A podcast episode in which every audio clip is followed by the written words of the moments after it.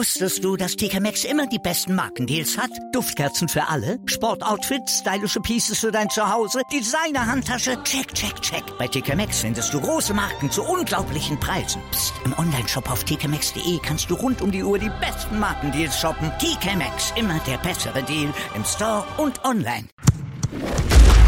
Calcius Jamo Neu. Der Serie A Talk.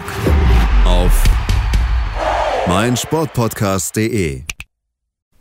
Buonasera, liebe Tifosi, hier ist wieder Calcius Jamo Neu, der Serie A Talk auf meinsportpodcast.de. Mein Name ist Sascha Bayer und ich begrüße wieder mal meinen Serie A-Experten, René Steinhuber. Ciao, hallo. Hi, ich wollte mal, ich wollte mal deinen Nachnamen nicht so in die Länge ziehen, wieder für einen neuen Überraschungsmoment sorgen in diesem Podcast. Ich denke, äh, alle Tifosi sind jetzt irritiert. Du bist der Mann für die magischen Momente. Ist so, ne? genau, so. Genug Eigenlob betrieben, lieber René.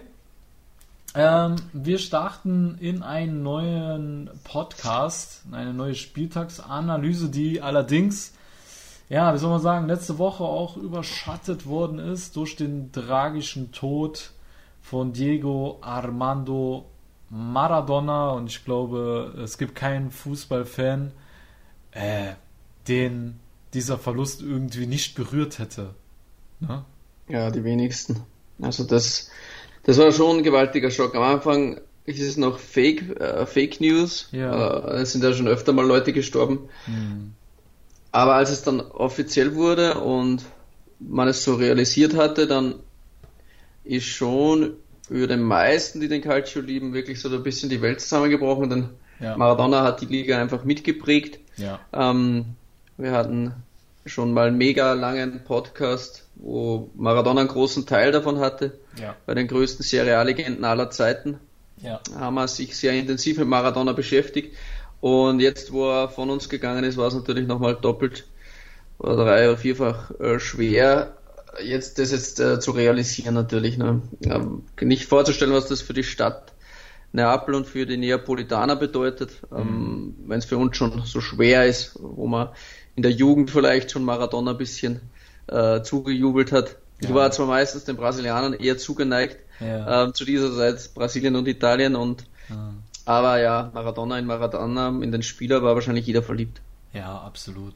Also bei mir war es halt auch so. Ich meine, wir haben ja, wir haben beide schon, deswegen will ich jetzt auch nicht zu sehr Mhm. ins Detail gehen, liebe Tifosi. Äh, René und ich, wir halten uns knapp, weil wir haben wirklich einen Podcast gemacht, wo wir sehr ausführlich auf Maradona eingegangen sind. Ich Mhm. glaube, wir haben beide unsere, ähm, wie soll ich sagen, unsere, unsere Erfahrung und unser Leben mit Maradona so ein bisschen beschrieben. Deswegen, äh, bei mir war es auch einfach so, ich habe sogar mein, mein eigenes Blut in Anführungsstrichen verraten als Kind für Maradona. Äh, So wichtig war er mir, da meine Mutter Italienerin ist und bei der WM 1990 war ich nicht für Italien gewesen. Ich war für Maradona. Ich war nicht für Argentinien, ich war für Maradona. Und das sagt, glaube ich, schon alles über die Wertschätzung aus und äh, welche Rolle er bei mir gespielt hat. Und ich glaube, es gibt Millionen, wenn nicht sogar Milliarden Fußballfans, äh, die genauso mitgefiebert haben als Kind. Ne? Und äh, ja, deswegen war es auch für mich sehr tragisch. Aber wir wollen das Ganze positiv sehen. Und ähm, ich sag mal, Maradona wurde erlöst, weil er ja auch äh, erhebliche gesundheitliche Beschwerden hatte und ähm, ja, jetzt nicht mehr in diesem Körper weilt, der ihm eine Menge Schmerzen und Leid zugefügt hat. Und ja, möge er in Frieden ruhen. Ja. Mit aller Wertschätzung sagen wir das. Und ähm, ja, deswegen habe ich mir auch überlegt, René, wäre es jetzt chronologisch sinnvoll, wenn wir in Gedenken an äh, Diego Maradona mit dem SSC Neapel anfangen. Mhm. Ähm, weil ich glaube, äh, dass da der Geist des kleinen Gauchos äh, so ein bisschen äh, gewirkt hat. Ich meine, man hat schon unter der Woche äh, in der Euroleague gewonnen, hat nun gegen die Roma, was ja eigentlich ein Spitzenspiel war. Ich meine, die Roma war Tabellendritter, hat noch keine in, acht, in den letzten 18 äh, äh, keine Niederlage mehr gehabt, nur am grünen Tisch. Und dann kommen die nach Neapel, Alter, und die werden mit dem Geist Maradonas mit 4 zu 0 vom Platz gefegt. Ähm, ja, war ich überrascht. Ich habe bei Kicktipp 2-1 für die Roma getippt, bin ich ganz ehrlich. Ähm, und dann äh, ja, sehe ich so eine Partie, die eigentlich klarer nicht hätte ausgehen können. Ähm, den Charakter eines Spitzenspiels hätte es auch nicht geben dürfen oder also so kann man es nicht bezeichnen. Aber bevor wir beide jetzt zu viel erzählen, äh, wir haben unseren Neapel-Experten und Admin äh, Paul gefragt, ähm, was da los war, warum die Neapolitaner so stark waren, beziehungsweise die Römer so schlecht. Bevor wir unseren Senf dazugeben, würde ich sagen, spiel mal die Audio von unserem geschätzten Paul ab. Genau. Was war das für ein Spiel zwischen Napoli und der Roma? Ich muss sagen, am Anfang war ich ein wenig verdutzt von der Taktik der Roma. Die hat nämlich nicht wie Milan am Anfang sofort gepresst und Napoli unter Druck gesetzt, sondern hat erstmal abgewartet und hat sich, hat das Ganze ein wenig auf Reag aufs Reagieren dann angesetzt und hat Napoli dann erstmal machen lassen.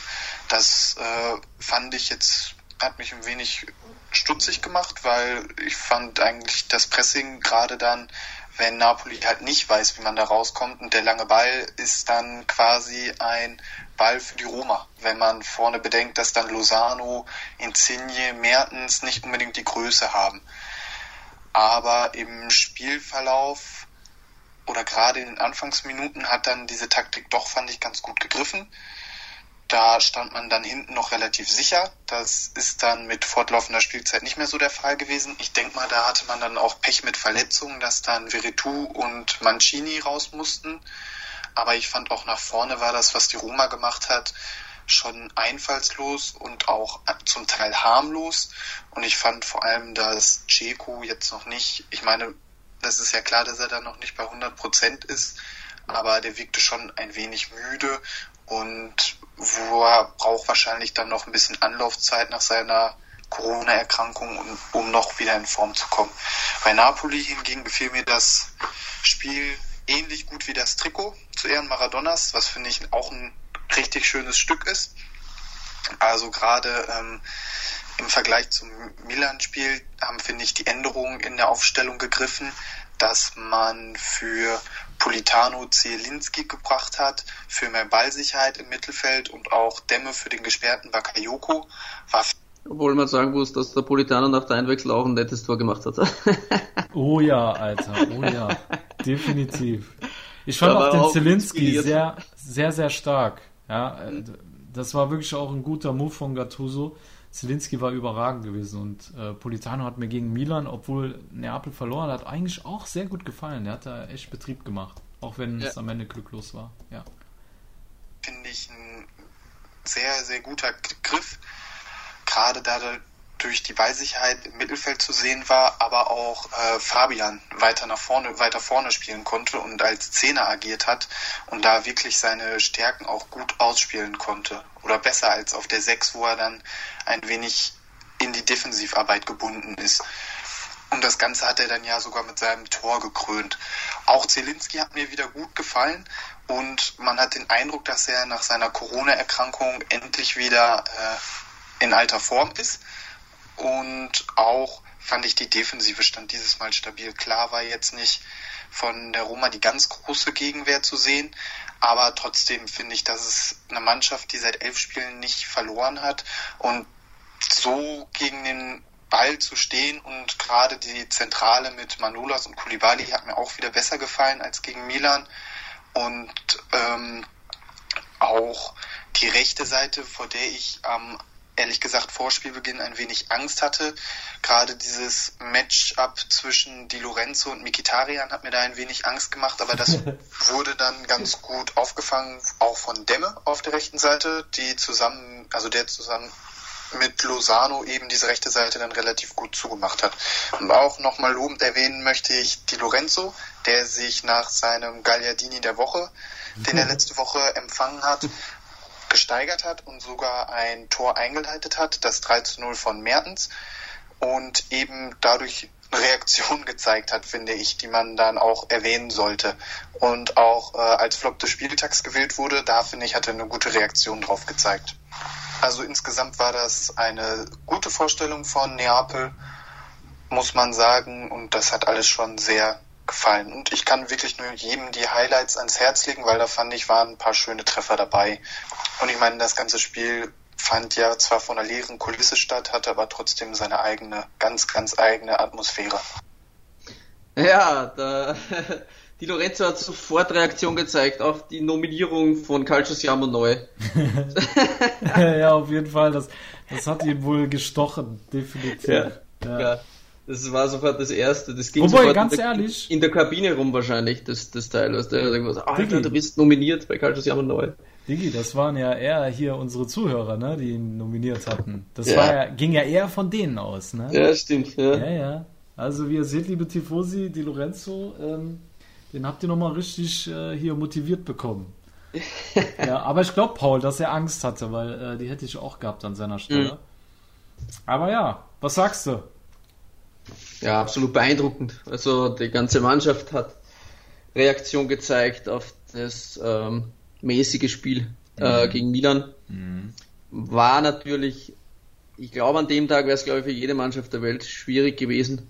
Ja. Tatsächlich mit dem Geist Maradhonas, das hat natürlich nochmal ganz anders gepusht. Ähm, wäre es wahrscheinlich für jede Mannschaft schwer gewesen. Mhm. Wahrscheinlich nicht die beste Ausgangsposition gewesen, mhm. um gegen Neapel anzutreten. Aber ich fand sie sehr variantenreich, vorne sehr gefährlich, aber die Roma hatte sicherlich auch die falsche Spielanlage, denn man hat gesehen, ähm, wie anfällig Neapel sein kann und wir haben auch gedacht, Napoli ist zu Usimen-lastig. Ja. Äh, wenn du so agierst wie die Roma, ist das natürlich nicht der Fall. Ja. Da können auch die drei Zwerge vorne reichen. Mhm. Ähm, von dem her hätte es die Roma auch ein bisschen anders anlegen können. Ich meine, Fonseca hat nach dem Spiel gesagt, ja, die Roma hat einfach von hinten bis vorne zu wenig abgeliefert. Äh, sie haben nicht mal drei gute Pässe hintereinander zusammengebracht zu spielen. Ja. Ähm, ja, er war da wenig begeistert, das glaube ich schon, aber es war auch ein bisschen mit seiner Schuld. Obwohl ich von Fonseca sehr viel halte, aber war ja. vielleicht in dem Spiel ein bisschen die falsche Herangehensweise. Ja, auch Trainer machen Fehler. Ja. Man kann sich vercoachen, ne? Du hast dann den falschen Matchplan, ja, ist halt so die Trainer müssen äh, gegen jede Mannschaft ein gewisses Konzept entwickeln, einen Matchplan ausarbeiten und ja, manchmal liegst du richtig und manchmal liegst du halt komplett falsch. Und ähm, das ist halt jetzt mal in die Hose gegangen bei der Roma. Mhm. Aber ansonsten, ja, bärenstarke Saison, kann passieren. Ähm, ich bin jetzt nur mal gespannt, wie es mit Neapel weitergeht, weil, ähm, wenn wir mal ehrlich sind, okay, grüner Tisch verloren. Äh, nee, Quatsch. Doch. Ja. Gegen Juve. Ne? Mhm. Ja. So, und zum anderen gegen Milan, ja. Aber ansonsten war Neapel passiert. Ja, ja, allerdings so. Und die Frage ist halt, ist Milan jetzt so stark, ja, dass äh, man, und ich gehe mal davon aus, das sieht momentan jeder, dass Milan mhm. extrem stark ist, gegen die darfst du verlieren. Und selbst da haben sie knapp verloren. Und ja, ich denke mal, es ist so, wie Fabian Ruiz sagt. Er meinte äh, nach dem Spiel, ähm, wir sind uns bewusst, dass wir jederzeit konzentriert sein müssen. Manchmal machen wir Fehler. Wir spielen zwei, drei gute Spieler und dann haben wir ein schlechtes. So, und das genau das ist, ist äh, genau das ist es, was sie verbessern und korrigieren müssen. Und ähm, er meinte halt auch, dass sie jetzt eine sehr gute Position in der Tabelle haben, trotz des verlorenen Spiels gegen Juve. Und ja, dass sie jetzt darauf aufbauen wollen. Ne? Und also bisher, ich sehe das schon in der Liga zumindest Konstanz. Ja. Jetzt im, in der Euroleague kann man sich drüber streiten, sage ich mal, aber ich denke so nicht, dass die Euroleague jetzt den Stellenwert hat, mhm. den äh, die Liga hat in Neapel. Von daher mit, ja, Neapel ist auf jeden Fall auf einem guten Weg. Ähm, bevor wir das Spiel abschließen, René, ähm, wir haben uns ja gedacht, dass wir zur äh, zur besseren Übersicht und besseren Struktur dieses Podcasts, liebe Tifosi. Weil die Top 11 ist bei euch ja sehr gut angekommen. Und deswegen haben wir uns gedacht, wir, fangen, wir, wir besprechen jetzt die Spiele und dann äh, gibt es am Schluss so eine kleine Ergänzung, dass wir einfach sagen, ob jemand aus diesem Spiel es in die Top 11 gesch äh, geschafft hat. Und am Ende, am Ende lesen wir euch dann nochmal vor, wie jetzt die, genau die Top 11 sich bei uns zusammenstellen äh, oder setzen. Deswegen, René, meine Frage an dich. Hat jemand von der Roma bzw. vom SSC Neapel es in deine Top 11 geschafft? Ähm, von der Roma nicht. Überraschung. Bei der Flop 11 vielleicht. Ja. Da haben wir zumindest einen Kandidaten. Mhm. Ähm, ja, tatsächlich bei Neapel ziemlich viele sogar. Mhm. Die meisten ähm, haben äh, habe ich äh, Neapolitaner im Team. Ja. ja, bei mir war es jetzt äh, in der Innenverteidigung äh, Manolas, ja. der mir äh, sehr gut gefallen hat. Wahrscheinlich ja. der bessere Part sogar zu Koulibaly. Ja. Ähm, und das hat er auch verdient, da mal nominiert zu werden, wenn er auch wirklich was abreißt. Und das war gegen die Roma gut. Mhm. Auch wenn die Roma nicht so stark war, aber ist egal. Mhm. Über die linke Seite hat mir Mario Rui sehr gut gefallen. Waren dieses Mal ist aber auch nicht so viele äh, Konkurrenten auf dieser Position, wo sie aussehen, haben jetzt nicht so schwer getan. Ähm. Viele spielen auch ja, eine andere Formation kann man dann auch auf nicht Linksverteidiger nennen. Ich habe jetzt so eine Viererkette ja. und daher habe ich Mare Rui eingestellt, habe mhm. dann äh, Fabian Ruiz im Mittelfeld, ja. positioniert in ein Dreier-Mittelfeld und vorne Lorenzo Insigne. Alles klar, da sind wir beide d'accord. Nur, dass ich nicht äh, so viele Spieler habe wie du. Also ich habe auch mhm. Insigne, Tor plus Vorlage, klar, check. Dann äh, Fabian Ruiz habe ich auch sehr schönes Tor gemacht. Also der Distanzschuss ja. war extravagant. Und an, äh, ich fand ihn generell sehr passisch auch, vor allem bei seinen langen Bällen, die sind ja äh, fast alle angekommen. Ja, und Manolas war definitiv der stärkere Mann zu Kulibali. Kulibali ist ja, ähm, wie Paul mir auch äh, nochmal verdeutlicht hat, äh, hat hin und wieder mal ähm, gepennt äh, beispielsweise eine, eine, Flanke unterlaufen oder so, ne? Und Manolas hat sich ja gar keine Blöße gegeben. Der hat 100% seiner Zweikämpfe gewonnen, äh, sowohl am Boden als auch in der Luft. Deswegen, also ich habe nur Insigne, Fabian Ruiz und Manolas in mhm. meiner Top 11. Okay, gut. Dann haben wir dieses Spiel abgeschlossen. Ich gucke ja. auf die Uhr. Wir haben noch drei Minuten. Von mir aus könnten wir mit Inter schon mal anfangen. Ja, starten ja. wir mal rein.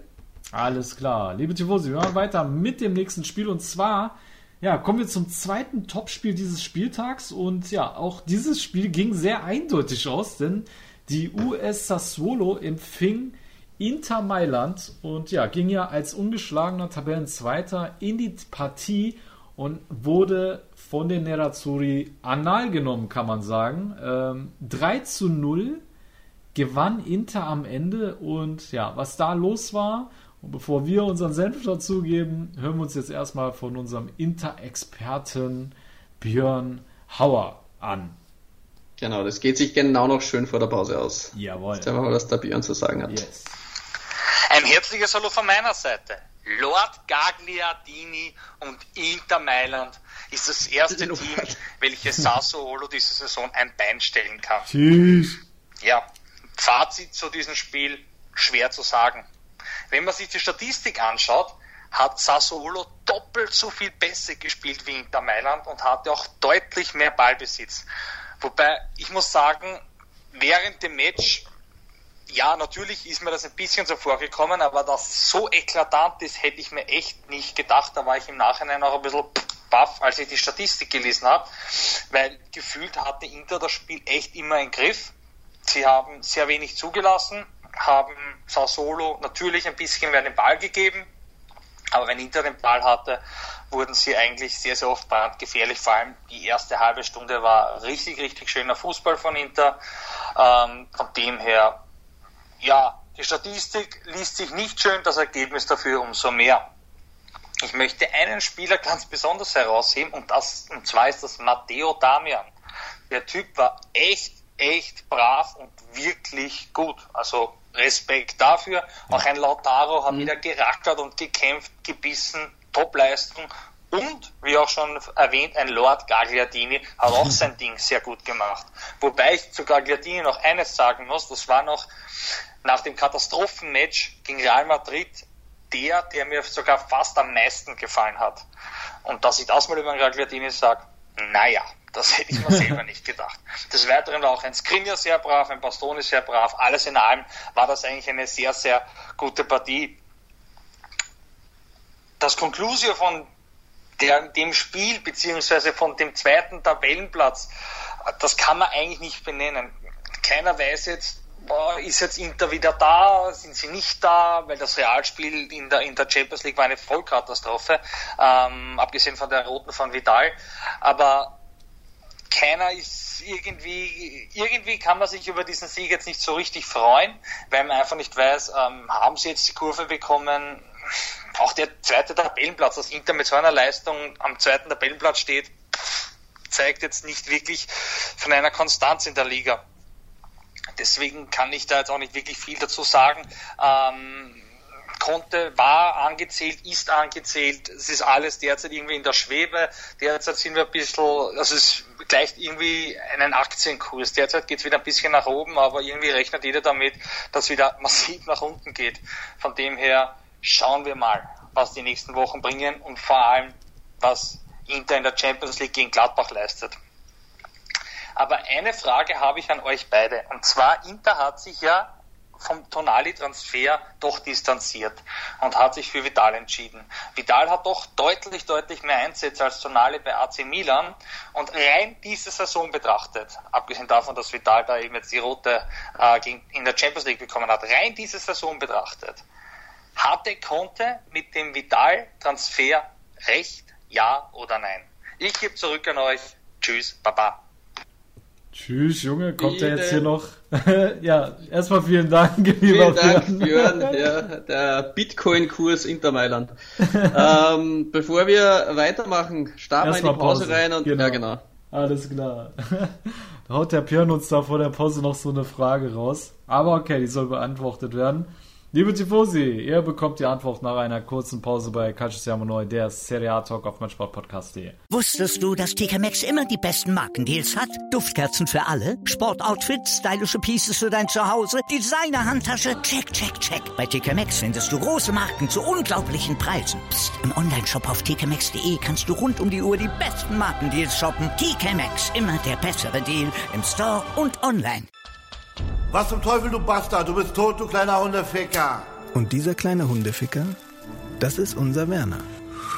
Ein ganz normaler Berliner Kleinstkrimineller, der dann aber im Knast das Ding seines Lebens dreht. Una Fantastica Risetta Perla Pizza.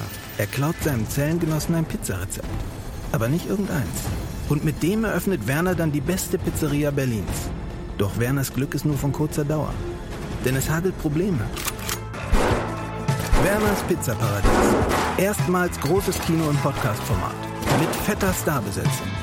Alina But, Kida Ramadan, Edin Hasanovic, Oliver Koritke, Ralf Richter, Ben Becker, Winfried Glatzeder, Anna Schmidt und viele mehr.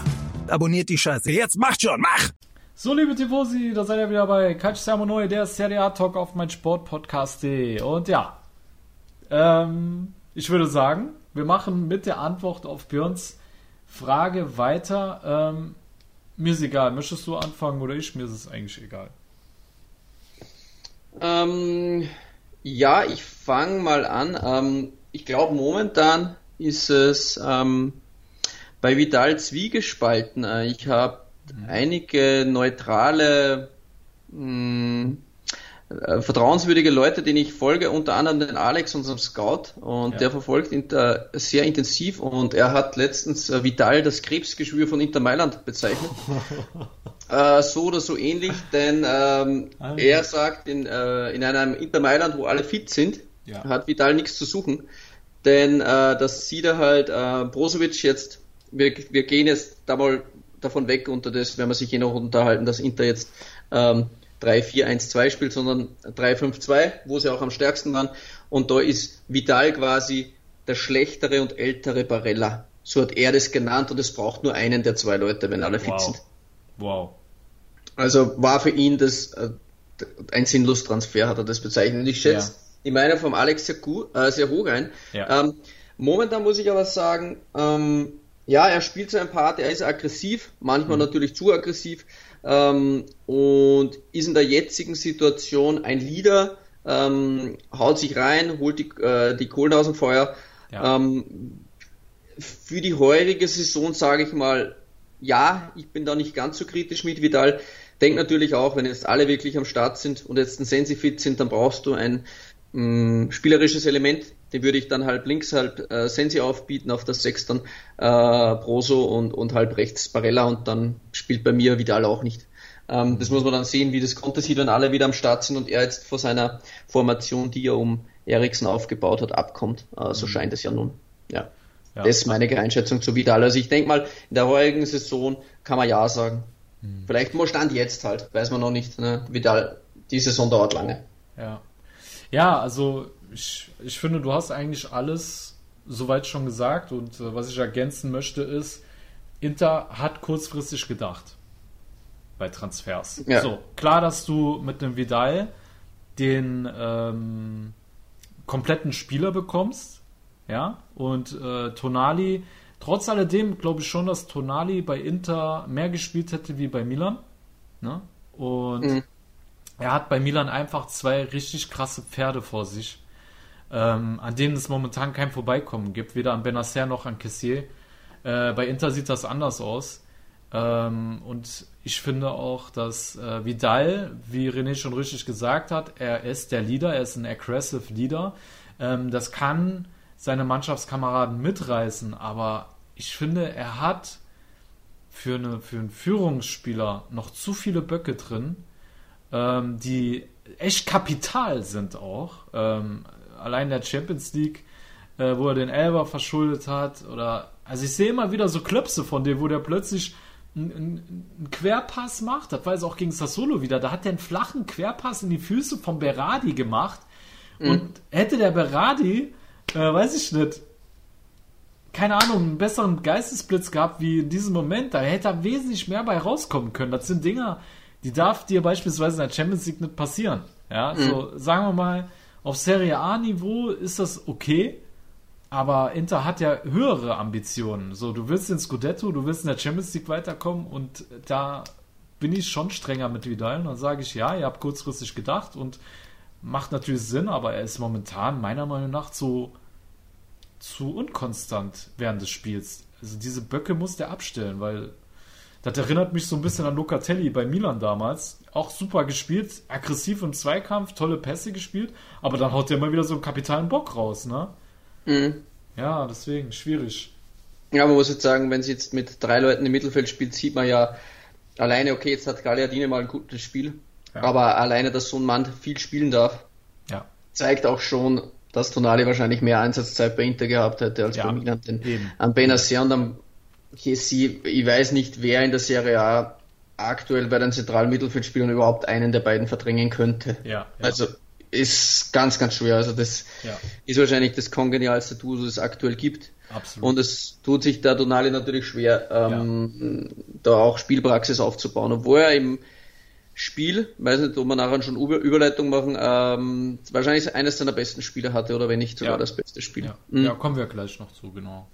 Ähm, was ich aber noch ergänzen wollte zu Björn, ähm, weil er meinte, er kann den Sieg nicht so richtig einordnen. Also, was ich gesehen habe, war, dass jetzt, wo es an Contes Arsch geht, ja, seine Personalie steht momentan zur Diskussion und wie es, glaube ich, jeder gemerkt hat, er hat den Zehner aufgegeben. Er hat den Trequartista geopfert.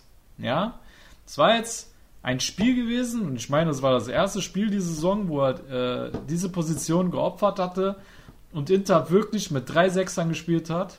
Ja, und ähm, sagen wir so, zumindest Barella war zwar ein bisschen offensiver, aber letzten Endes war er maximal eine 8. Er hat keinen Trequartista diesmal gespielt. Mhm.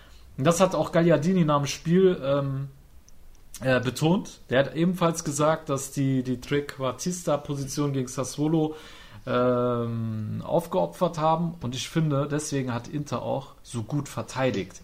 Sassuolo hat ja nach vorne fast gar nichts gemacht. Wir wissen alle, wie, wie, wie stark Sassuolo ist nach vorne. Also die haben, glaube ich, den besten Angriff mit irgendeiner anderen Mannschaft vor dem Spieltag gehabt. Wer war denn die andere Mannschaft? Ich kann es dir gar nicht mehr sagen.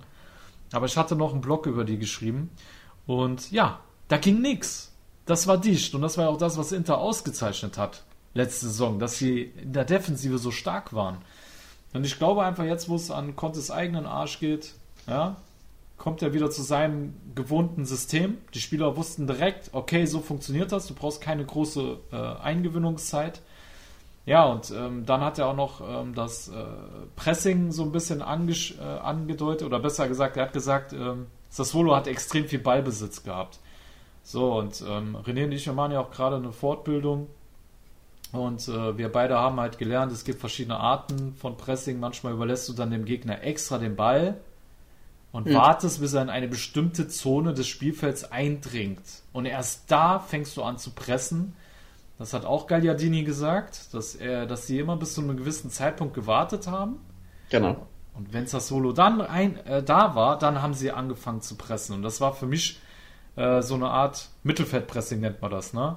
Mhm, genau. Genau. Sowas hat äh, Conte gemacht. Also es war bewusst gewählt gegen diese spielstarke Mannschaft. Und ja, so hat man quasi Sassolo den Zahn gezogen. Mhm. Genau. Ansonsten würde ich sagen, haben wir eigentlich alles, oder? Wir haben alles. Also was vor dem Spiel vielleicht noch interessant gewesen ist, Ja. es war tatsächlich so, dass äh, in, äh, auf dem italienischen Twitter gibt es so Charts. Ja. Und derjenige, der da Tag für Tag vor dem Sassolo-Spiel die Charts gestürmt hat und Platz für Platz gut gemacht hat, das war der Conte. Es war aber leider kein positiver Hashtag für ihn, wo er da die Charts erobert hat, denn es Ja. war Conte out. Out. Richtig. Ja. ja. Und jetzt halt ein wirklich gutes Spiel, äh, muss man sagen, kann aber auch schon wieder schnell gehen, denn ähm, jetzt spielen sie gegen Mönchengladbach und Inter kann es sich nicht schon wieder erlauben, sich in der Gruppenphase unter Anführungszeichen zu blamieren. Ja. Dieses Mal sollte es ja zu 100% klappen, dass man weiterkommt. Jetzt steht man auf dem Tabellenplatz 4 da in der Champions League und ja, ob das Spiel jetzt ihn schon rettet, weiß ich nicht. Also es sollte dann auch gleich in der Champions League ein, ähm, ein Ausrufezeichen geben, wo Inter da sagt, hey, wir sind noch da, mit uns ist zu rechnen. Ja. Und auch die Kurva Nord hat vor dem Spieltag, ja, ich weiß nicht mehr genau, wie das ausgesehen hat, aber sie haben ein Plakat positioniert gehabt für die Spieler, wo drauf stand, dieses Trikot, äh, derjenige, der, der dieses Trikot trägt, muss es ehren. Und wenn ihr das nicht macht, dann gibt es Schläge. So oder so ähnlich war das Ganze und es hat dann gewirkt gegen Sassolo. Also die angedrohten Schläge haben dann äh, Erfolg gebracht. Also das nur, das nur zum Okay. Abschluss nochmal zu erwähnen. Mit der Kurve Nord ist nicht zu scherzen. Ja, Mann, Aber ich merk's. wirk- wirklich, sehr, sehr gutes Spiel von Inter, muss man anerkennen. Ja. Conte hat's geschnallt, nachdem er jetzt endlich mal einen Podcast von Calcio Serma neu gehört hat, dass es mit Zehner nicht funktioniert, hat's doch auch geklappt. Ja. Genau, genau. Ähm, und war wirklich beeindruckend. Auch Gagliardini, Ja. muss man auch mal hervorheben, der wirklich auch ein ordentliches Spiel gemacht hat. Ja. Und ja, nur wegen der einen Aktion kann man jetzt äh, Gagliardini auch nicht immer abschießen. Er ist jetzt nicht wahrscheinlich der Gnade, begnadetste Fußballer, Mhm. aber er ist doch ein sehr solider Mann und hat doch auch immer wieder Qualitäten, die mich auch selbst überraschen. Absolut. Ja, ich meine, er, er war ja auch mal bei Atalanta sehr, sehr stark, Nationalspieler und der hat schon seine Qualitäten. Also so Auf jeden Fall, ja. nicht. Ne? Ähm, was ich noch ergänzen wollte zu dem, was du über die Champions League gesagt hast, ne? ähm, das stimmt, Inter steht da im Rücken zur Wand, nur was ich jetzt noch problematisch finde, er spielt jetzt sein defensiveres System, aber Gladbach, Gladbach muss ein Scheißdreck. Also Gladbach kann sich hinten reinstellen und kann eigentlich abwarten, spielen. Das konnte Inter jetzt gegen Sassuolo auch, weil Sassuolo eh immer offensiv spielt, aber jetzt in der Champions League ist Inter eigentlich gefordert. Also Inter kann sich nicht hinten reinstellen und so abwarten spielen wie gegen Sassuolo. Deswegen bin ich gespannt, ob er nochmal dasselbe System aufbietet oder ob er jetzt gegen, ähm, gegen Mönchengladbach offensiver spielt und vielleicht wieder mit Trequartista. Also ich bin sehr gespannt, was Conte Die meisten. Tifosi werden schon wissen, denn einige hören den Podcast vielleicht das Mittwoch oder Donnerstag und da habt ihr das schon erfahren. Denn der Champions League war ja schon am Ja, Dienstag. stimmt, stimmt. Also ihr seid dann schon gl- lüger als wir. Ja, genau. Bei uns ist es ja Montag 20.30 Uhr, nur genau. für die. Für die Leute, die jetzt reinhören. Und bevor es zu, noch später wird, René, auch hier meine Frage an dich. Hat jemand aus diesem Spiel es in deine Top 11 geschafft? Mm, haben wir wirklich schwer getan, denn ich habe für Neapel jetzt schon vier Plätze weggetan. Und es war auch Hellas Verona richtig krank. Ja. Ähm, Milan souverän, aber natürlich muss ich von Inter zwei Leute reinholen. Ich habe da noch so 50-50. Den einen Platz habe ich jetzt noch umgeworfen. Der muss für Hellas frei bleiben, auf jeden Fall. Ja. Und ich springe da jetzt gerade zwischen Barella und Gagliardini, denn mir hat Barella äh, wirklich gut gefallen. Da hat mich ein bisschen, ich habe auch gelesen, ein äh, italienischer Journalist hat das beschrieben, ähm, dass er quasi äh, im Kanté-Style äh, aufgelaufen ist. Also auch Ja. von der von der Position, wie er gespielt Ja. hat. Und Ja. das hat mir wirklich auch gut gefallen. Aber ich nehme Barella raus. Er hat diesmal keinen Platz äh, und ich, ich hau Gagliardini jetzt rein, weil er hat es einfach verdient. Äh, Tschüss, bravo! Nachdem Ja, er immer wieder gescholten wird, muss Gagliardini bei mir jetzt mal rein. Also Ja, Gagliardini Mann. hat sich's auch verdient. Geil, Alter. Gagliardini der Woche in der Und? Top 11 der Woche. Ja, in der Top 11 der Woche. Und ähm, im Sturm war er auch schwer getan. Mhm. Äh, Lautaro und Sanchez. Und ich habe mich aber dann äh, für Alexis Sanchez entschieden. Also Sanchez hole ich auch noch mit rein in meinem Dreiersturm. Der ist aber sehr variabel, da würde ich mich jetzt nicht festlegen, wo der genau spielt, aber sagen wir mal, er nimmt die zentrale Position ein, wenn die anderen zwei sind eher so Flügel.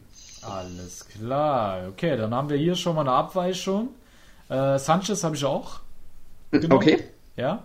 Ähm, aber ich habe mich tatsächlich für Matteo Damian entschieden, wie der Björn es schon angedeutet hat. Ich bin da absolut bei Björn, weil, Alter, der hat den Jeremy Boga gegen sich gehabt. Und wir wissen alles, was für eine Dribbelmaschine der ist. Und äh, Damian war oft im 1 gegen 1 gegen ihn ausgesetzt. Und er hat trotz alledem noch 50% seiner Zweikämpfe gewonnen. Und das gegen einen Mann wie Boga, ja. Aber auch sonst hat er ein Tor vorbereitet, hat immer wieder Nadelstiche nach vorne gesetzt. Also hat mir defensiv gut gefallen. Also gegen den Ball, am Ball, sehr tolle, äh, wie heißt es, sehr tolle Performance vom Italiener. Deswegen, äh, bei mir sind Sanchez und Damian und ich hatte zwischenzeitlich auch sogar äh, Locatelli in meiner Top 11, weil er war eigentlich der Mann bei Sassuolo, obwohl die so abgeschossen worden sind. Der Kerl hat mit einer Selbstverständlichkeit die Bälle da verteilt und immer wieder tolle Packing-Pässe gespielt, also Pässe, wo du mehrere Linien oder Spieler überspielst. Ich weiß nicht, ob du äh, weißt, was ich meine. Ja. Und ähm, für unsere Tifosi, das sind halt wirklich Pässe in die Tiefe, wo du so viele Gegenspieler wie möglich aus dem Spiel nimmst mit einem Pass. Äh, und Locatelli wirklich hat mir sehr gut gefallen, hat sich toll entwickelt und ja, deswegen, er war zwischenzeitlich drin, aber ist dann wieder rausgedroppt.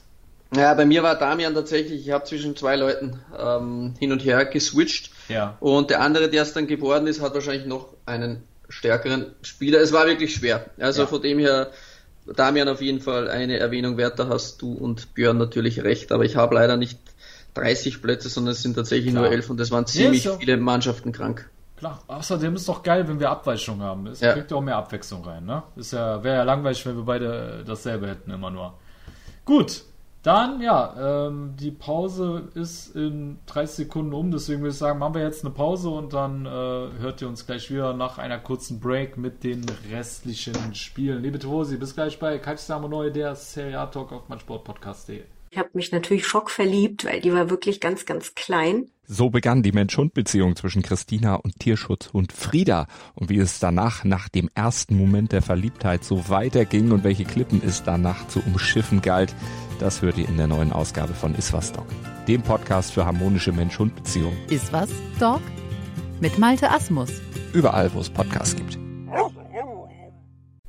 So, liebe Tifosi, da seid ihr wieder bei Calciamo Neu, der Serie A Talk auf mein Sportpodcast. Wir machen weiter mit der nächsten Partie und ja, kommen zum Spiel Benevento gegen die alte Dame und ja, am Ende trennten sich beide überraschend 1 zu 1. Ähm, der Aufsteiger mit einer defensiv engagierten Spielweise setzte immer wieder Nadelstiche äh, durch ein schnelles offensives Umschaltspiel und tat der alten Dame dann nach der Morata-Führung extrem weh, indem Letizia in der Nachspielzeit der ersten Halbzeit den Ausgleich und Endstand erzielte. Und ja, ich glaube, alle waren sehr überrascht. Wir beide haben noch geschrieben, René, haben gedacht, haben beide so geschrieben, krass, Alter, Juve 1-1 gegen Benevento, wer hätte das jetzt erwartet? Weil man eigentlich dachte, die alte Dame ist wieder in der Spur. Aber, wie gesagt, bevor wir uns wieder unseren Pulver verschießen, hören wir erstmal rein, was unser äh, Juve-Experte René Fandner zu diesem Remis äh, zu erzählen hat. Servus Jungs, schöne Grüße aus Wien Meidling. War gerade bei der Mama essen. Ah, Jungs, ich bin wirklich froh, dass ihr äh, mich zwei Tage später gefragt habt wegen einer Audionachricht, weil am, Ta- am Tag danach, in der Früh oder am, gleich unmittelbar nach dem Spiel, hättet ihr keine Freude gehabt mit mir. Ja, doch, doch. Da hätte ich mir gesagt, das hätte jetzt niemals so ausstrahlen dürfen wahrscheinlich. Also Alles. gut, dass ich jetzt ein bisschen Zeit gehabt habe, um mich zu beruhigen Schade. und das ganz locker zu analysieren, wenn man das so sagen will. Ja. Das Positive vorweg, wir sind in der Tabelle immer noch nicht weit hinten. Wir haben wirklich nur wenig Gegentore und äh, noch immer keine Nieder Niederlage. Wenn man bedenkt, bei den Unentschieden hätten wir zwei, drei Tore mehr geschossen, wären wir wieder ganz oben. Es geht also um Kleinigkeiten, ja. Aber wir sollten ja nicht nur aufs Ergebnis schauen, sondern auch ordentlich Fußball spielen und da fängt es an. Wir sind nicht fähig, diese Gegner ja an die Wand zu spielen. Und von hohen Siegen reden wir ja gar nicht mehr. Das ist Wunschdenken. Aber wieder habe ich es vermisst. Und das wurde ja eh schon von vielen Seiten analysiert, warum das so war. Also Juventus hat im Mittelfeld keine Zweikämpfe gewonnen. Keinen einzigen. Und ähm, du kannst ja Spieler haben, was du willst, das ist völlig wurscht, wie gut die sind und wie viel die verdienen und was die für ein Talent haben. Wenn der Einsatz ja, und die Leidenschaft nicht passt, dann gewinnst solche Spiele eben nicht. Ja, und da war es diesmal halt eben das Mittelfeld und natürlich auch die Baller vorne. Ja, ein weiterer katastrophaler Abend von unserem 700 Millionen Mann. Oder wie man noch immer zu ihm sagen will. Schaut, es ist eh schon wurscht, die Baller wird nicht mehr in die Spur finden. Vielleicht hat er schon abgeschlossen mit Juve, vielleicht will er gar nicht mehr. Soll so sein. Ähm, ich hoffe, dass jetzt nicht er zu viel Spielzeit bekommt, weil das tut dann schon weh in den Augen. Alter, Alter. Die Vater kriegt den grauen Stab. Boah, Junge, ey. Boah, hat den rasiert, ey. Also ich muss ja, ich muss ja wirklich den Deballa jetzt mal in Schutz nehmen, ne, weil ähm, es ist so, das hat der Pirlo auch gesagt, glaube ich schon letzte Woche oder äh, ich weiß nicht mehr genau wann, ich glaube letzte Woche war es. Da hat er auch gesagt, dass äh, Dybala ähm, äh, davor ziemlich lange auch äh, mit Antibiotikum behandelt worden ist, ne? Und dass er einfach körperlich noch nicht in Form ist. Also er ist noch lange nicht bei 100 Prozent und kann auch sein, dass deswegen gerade nichts funktioniert bei dem, ne? Aber ja. Äh, ist, ist, ist halt die Frage, ob die Meinung von Pirlo was zählt oder die von René Fandner. Ne? ja. Also, hat sich das Thema auch erledigt. Ja. so, okay, wir machen weiter im Programm. Ja, René ja. Fandner im Rasiermodus. Ja. Ähm, was mir aber aufgefallen ist und was mich ganz, ganz stört an, der, an diesem Abend ist, dass Ronaldo einfach nicht auf der Bank sitzt. Ja? Er ist nicht bei der Mannschaft dabei, dass er vielleicht einspringt für 20 Minuten. Nein, er fährt gar nicht mit. Und Pirlo hat in einem Interview gesagt, er musste sich ausrasten. Das glaube ich nicht. Ja? Er wollte, der sitzt auf seiner scheiß Yacht, während Juventus ein wichtiges Spiel hat, nur damit er am Mittwoch ein dreckiges, scheiß unwichtiges Spiel spielen kann in der Champions League, in diesem Bewerb, den er so lebt. Und das finde ich irgendwie ein bisschen, ja, das hat keine Juventus-Mentalität. Deswegen das ist, das ist nicht mannschaftsdienlich. Das ist für mich, war ja. schon mal der Start in, in, in das ganze äh, drumherum noch zu dem Spiel. Ja. Und ganz ehrlich, wir hätten sich den Sieg auch nicht verdient gehabt, aber was mir auch aufgefallen ist, ja, drei Sachen muss man auch sagen. Punkt eins einmal, möchte ich wissen, woher der Schiedsrichter die drei Minuten Nachspielzeit in der ersten Halbzeit hernimmt. Äh, weil das Tor ist dann in der dritten Minute gefallen, ist natürlich blöd. Ähm, selbst verschuldet, alles klar, aber die drei Minuten hätte ich gern gewusst, wo er die hernimmt. Zum Zweiten hätte ich gern gewusst, warum Glick überhaupt noch am Platz ist, weil der hätte ja schon viermal gelb oder fünfmal gelb bekommen müssen. Also dieser Glick ist wirklich ein ganz dreckiger Spieler. Dem wünsche ich nichts Gutes. wissen, wo unser Elfmeter ist in der 92. Der in den Medien kaum irgendwie behandelt wird, aber Juventus hätte einen Elfmeter kriegen müssen in der Nachspielzeit. Ja, ja. Und dann hätten wir es vielleicht gewonnen. Das sind drei Schiedsrichterentscheidungen, äh, mit denen ich nicht einverstanden bin, aber nochmal, wir sollten uns nicht so ausreden, weil äh, unser Spiel nicht gut war. Und dann, wenn dann die Schiedsrichterleistung auch noch dazu kommt, ja gut, dann haben wir halt ein Pech gehabt. Ich weiß nicht, ich hoffe, Pirlo hat die Eier und lässt Ronaldo gegen Kiew 90 Minuten auf der Bank sitzen ähm, damit er mal versteht, ähm, was es heißt, bei Juve zu spielen. Ja. Ähm, er ist zwar immer noch der Star, bla bla, aber bei Juventus äh, läuft das anders als bei, äh, als bei Real. Ja, du kannst nicht einfach ein unnötiges Spiel äh, einem wichtigen Spiel vorziehen. Das geht einfach nicht. Ja. Und wir haben gewusst, gegen kleine Teams haben wir immer Probleme, weil sich die reinhauen. Für dieses das Spiel des Jahrtausends. Und dann hört unser wichtigster, glaubt unser wichtigster Mann, er muss irgendwo auf der Yacht sitzen, weil er angeblich müde ist, was ich nicht glaube. Jungs, ich wünsche euch noch viel Spaß. Milan-Fans sollen die Zeit genießen bis jetzt läuft ja alles sehr gut. Die machen noch keine Niederlage übrigens. Ganz arg. Wirklich, da läuft es wirklich gut. Jungs, ich wünsche euch noch viel Spaß, viel, viel Spaß und wir hören uns dann bald. Ciao, Baba. Ciao, Ciao, Baba. Danke. Geil. Geil wie immer. Alter, hat er rasiert, ey. Aber er hat recht, Digga. Das ist wirklich, also normalerweise, ne, die Medien, äh, normalerweise stürzen sich immer darauf, aber Juve hätte wirklich in der Nachspielzeit eigentlich einen Elber kriegen müssen. Das war Ja. auch der Grund, warum der Morata mit Rot äh, noch eine rote kassiert hat, weil er den Schiri äh, ja, aufs Übelste anscheinend beleidigt haben soll, weil er den keinen Elber gegeben hatte. Mhm. Und diese, äh, diese Sache mit Ronaldo, ne, da habe ich auch einen Blog drüber geschrieben, da habe ich mir gedacht so, Alter, das kann nicht sein Ernst sein, weil Juve ist ja schon qualifiziert fürs Achtelfinale. Mhm. Was will der jetzt in Kiew spielen? Und, Ja, hat ähm, trainiert, hat trainiert. Ich habe heute ein Bild gesehen. Ja. Also wenn mich nicht alles getäuscht hat, habe ich heute noch Twitter abgecheckt, da ist Ronaldo schon wieder am Trainingsplatz und soll bereit sein. Also ich glaube, es ist tatsächlich so ähnlich wie der René Fandner gesagt hat, ja. Das geht Wollte gar sich ein nicht. kleines Nee, er hat recht. gönnen. Ja. Ja, er wollte Ja. sich Päuschen gönnen, denn äh, Ja. das sinnlose Champions League Spiel gegen Kiew, da kann er seine Champions League ähm, Hymne. Scorer-Wertungen aufwerten. Ah, keine stimmt. Ahnung.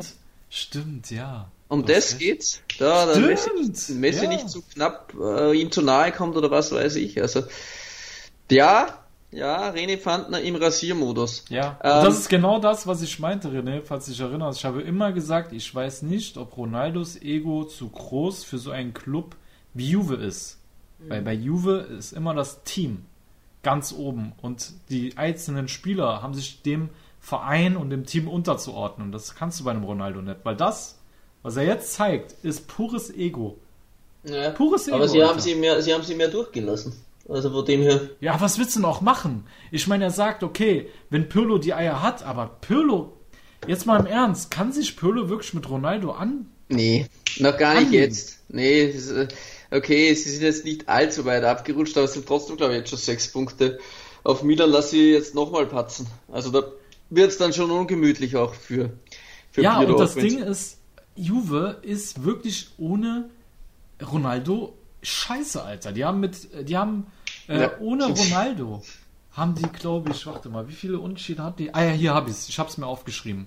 Fünf Spiele ohne Ronaldo, ein Sieg, eine Niederlage und dreimal Unentschieden. Mhm, genau. Das sagt schon alles über Juve ohne Ronaldo aus und ich weiß es nicht. Ich weiß, was René meint und ja, ich wäre wahrscheinlich auch einer, der ihm die Stirn bieten würde, aber ganz ehrlich, wer leidet am Ende darunter? Das wird dann wieder Pirlo sein. Und Ja. Alter, schwierig. Ja, Pirlo hat noch eine andere Baustelle. Ähm, wir haben es schon mal angesprochen. Ähm, der Arthur, der spielt ja echt kaum vertikale Bälle, immer nur Ja. diesen, den horizontalen Scheiß. Ja. Und Pirlo hat nach dem Champions League Spiel gegen Ferencvaros gesagt, Arthur fehlt die Vision im Fußballspielen. Also die Übersicht. Also ähm, Spieler mit Vision sehen halt auch Räume, die es nicht gibt, Leute, die sich schön bewegen in die Tiefe, auch mal vertikale, gefährliche, tödliche Bälle. Eigentlich das, was wir angesprochen haben. Das ist Ja. eher so, wir machen mal das Standardspiel ein bisschen und Ja. das kann er gut, er ist sehr ballsicher. Ja. Aber das ist echt nichts dabei, wo es vor Saisonbeginn geheißen hat, Arthur soll die Pirlo-Position einnehmen.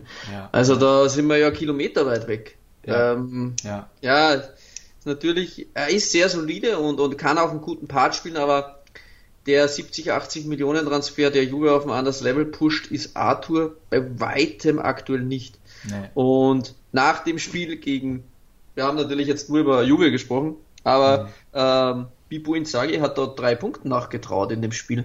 Wenn man jetzt mal die Chancen aus dem Spiel herausnimmt, war Benevento tatsächlich nicht schlecht. Er hat gesagt äh, nach dem Spiel, also sie hätten Juve locker schlagen können, sie hätten nur ihre Chancen reinmachen müssen.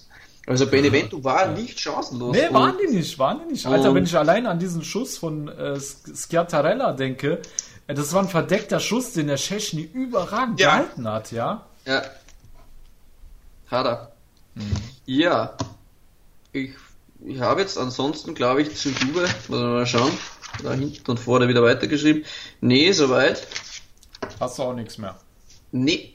Dann lass uns zur Top 11 kommen. Hast du irgendjemand von diesen beiden Teams, der es in deine Top 11 geschafft hat? Ah, haben wir schwer getan. Ich habe lange überlegt, vor Beneventum haben wir dann gedacht, muss fast jemand rein, die gegen Juve punkten. Mm, aber es ist sich dann nicht ganz ausgegangen. Also ich habe nur elf Plätze. Nein, leider gar niemand. Äh, nur so nebenbei. René Fanden hat natürlich Paolo Dybala nominiert für den Flop der Woche. Auf Instagram, das lesen wir dann nachher noch vor. Ja, Digga, nicht, nicht, vor, nicht vorher schon verraten, Alter. Ich freue mich da so, die- die so sehr drauf. geil, ja. ja Das- Mann, auf jeden Ja.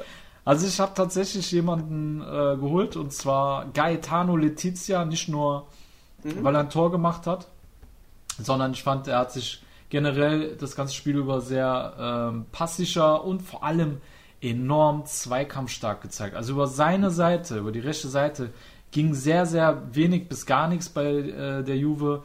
Äh, Ramsey wurde auch vorzeitig ausgewechselt. Ähm, also in der Defensive unheimlich sicher. Und ja, vorne immer Wo wieder hast du den Spieler? herrscht. Weil ich Bitte? dachte, da hast du Damian schon auf der Position, oder? Wo hast du den Äh, Spieler? Ich mach, ich mach da so ein bisschen Fanta Calcio-mäßig, ne? Ah, okay. Okay, Ja, ja. na, okay. Also einfach nur. Er ist halt auch dabei.